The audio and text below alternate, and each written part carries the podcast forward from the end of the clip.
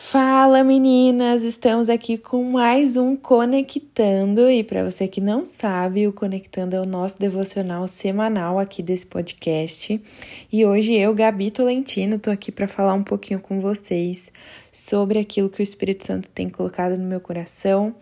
Então, pega aí seu café, se você tá me ouvindo de manhã, ou aproveita aí da melhor forma aquilo que nós vamos conversar um pouquinho nesse episódio. Quero falar um pouquinho sobre o relato da queda que está lá em Gênesis 3, mais especificamente, como vocês viram, sobre a culpa. De quem que é a culpa, né?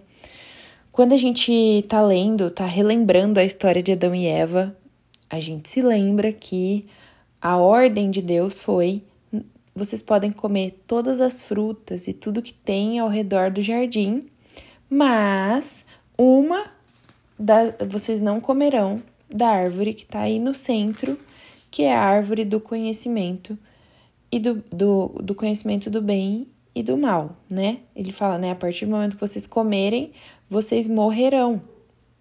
E Eva conversando com a serpente ali que fala: "Não, na verdade, o que acontece? Vocês não vão morrer. Vocês, é, os olhos de vocês serão abertos e vocês serão como Deus, bem uma enganação mesmo, né? Na sutileza de Satanás. E a mulher percebeu que aquilo parecia muito agradável ao paladar dela, parecia atraente aos olhos. Olha isso, gente.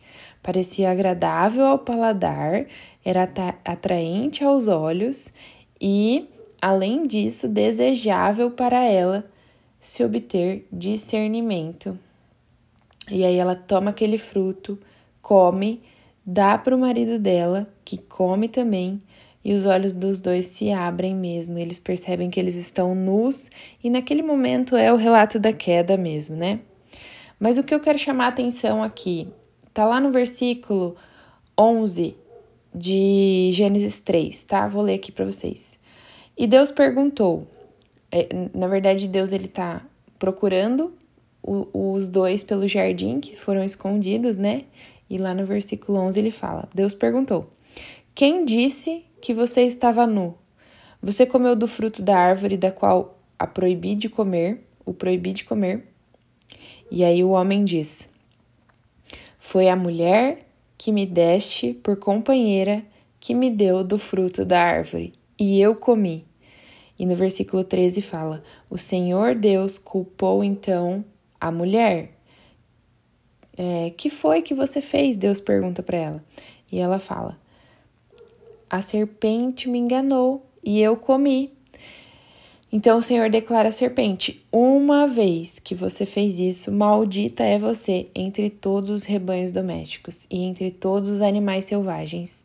Sobre o seu ventre você rastejará e pó comerá todos os dias da sua vida porém inimizade entre você e a mulher, entre a sua descendência e o descendente dela. Este ferirá a sua cabeça e você lhe ferirá o calcanhar. Aqui, o que eu quero uh, falar ao, ao, sobre que o Espírito Santo ministrou no meu coração é sobre o quanto muitas vezes a gente faz como Adão e Eva fizeram. E do que você está querendo falar, Gabi? Sobre culpar outras pessoas de algo que é uma responsabilidade nossa. Sabe, tantas vezes a gente olha para situações do nosso dia a dia e a gente acaba culpando outras pessoas por aquilo que nós fizemos ou nós deveríamos, deveríamos ter feito. E uma das coisas que o Espírito Santo mais me confronta aqui é que a obediência ela gera uma consequência. Nesse caso, a desobediência gerou uma consequência. E não só isso, pensa, a gente está falando sobre a culpa e sobre o que a, a obediência vai gerar. A partir do momento que eu culpo outras pessoas, é, aquela, aquela consequência que vem sobre os meus atos ela também é uma consequência que pode ser piorada ainda, porque eu vou culpando um ao outro.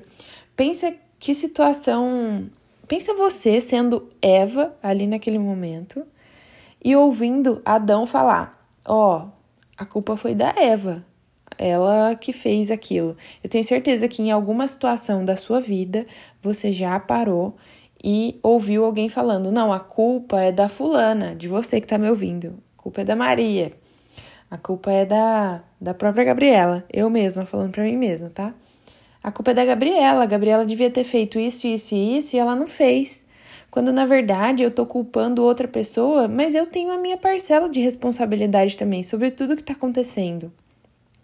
E às vezes a gente precisa se autoanalisar e ver o quanto a gente está depositando em outras pessoas a culpa de determinadas situações que nós deveríamos ter feito. Se hoje te perguntassem, ah, por que, que você não tem um tempo de, de jejum e oração todos os dias? Por quê? Quem que você culparia? Se hoje te perguntassem, ah, por que, que você não dorme é, não dorme bem, assim, não, não tira um tempo de sono bom, quem que você culparia? Se hoje te perguntassem como que tá a sua vida financeira, quem que você culparia? Se hoje te perguntassem como é que tá a sua situação conjugal, sua situação relacional, quem que você culparia? A gente tem o costume mesmo de procurar o culpado para tudo que acontece na nossa vida. E o que o Espírito Santo nos fala hoje e todos os dias é que a gente precisa ter uma autorresponsabilidade sobre os nossos atos e sobre as nossas decisões e viver em obediência. Porque se a gente vive em obediência, a consequência são coisas boas sobre a nossa vida e não coisas ruins coisas vindas de Deus que são geradas a partir da nossa obediência. Se eu vivo em obediência, não tem como eu achar culpa onde não tem. Aqui, sem levantar nenhuma heresia, nem nada do tipo, mas vamos, vamos supor aqui, tá?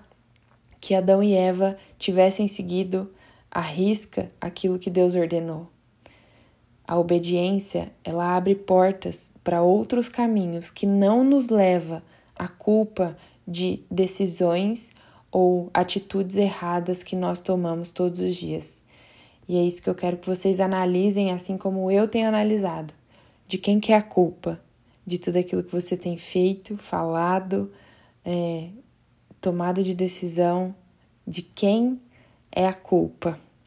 Eu espero que o Espírito Santo tenha falado com você, assim como ele falou comigo. E fica atenta aí que vem muitas novidades nesse podcast a gente está muito feliz todos os dias de compartilhar tudo isso com vocês. Que Deus te abençoe, que Deus abençoe a sua semana e que seja abençoada em nome de Jesus. Um beijo, meninas. Tchau.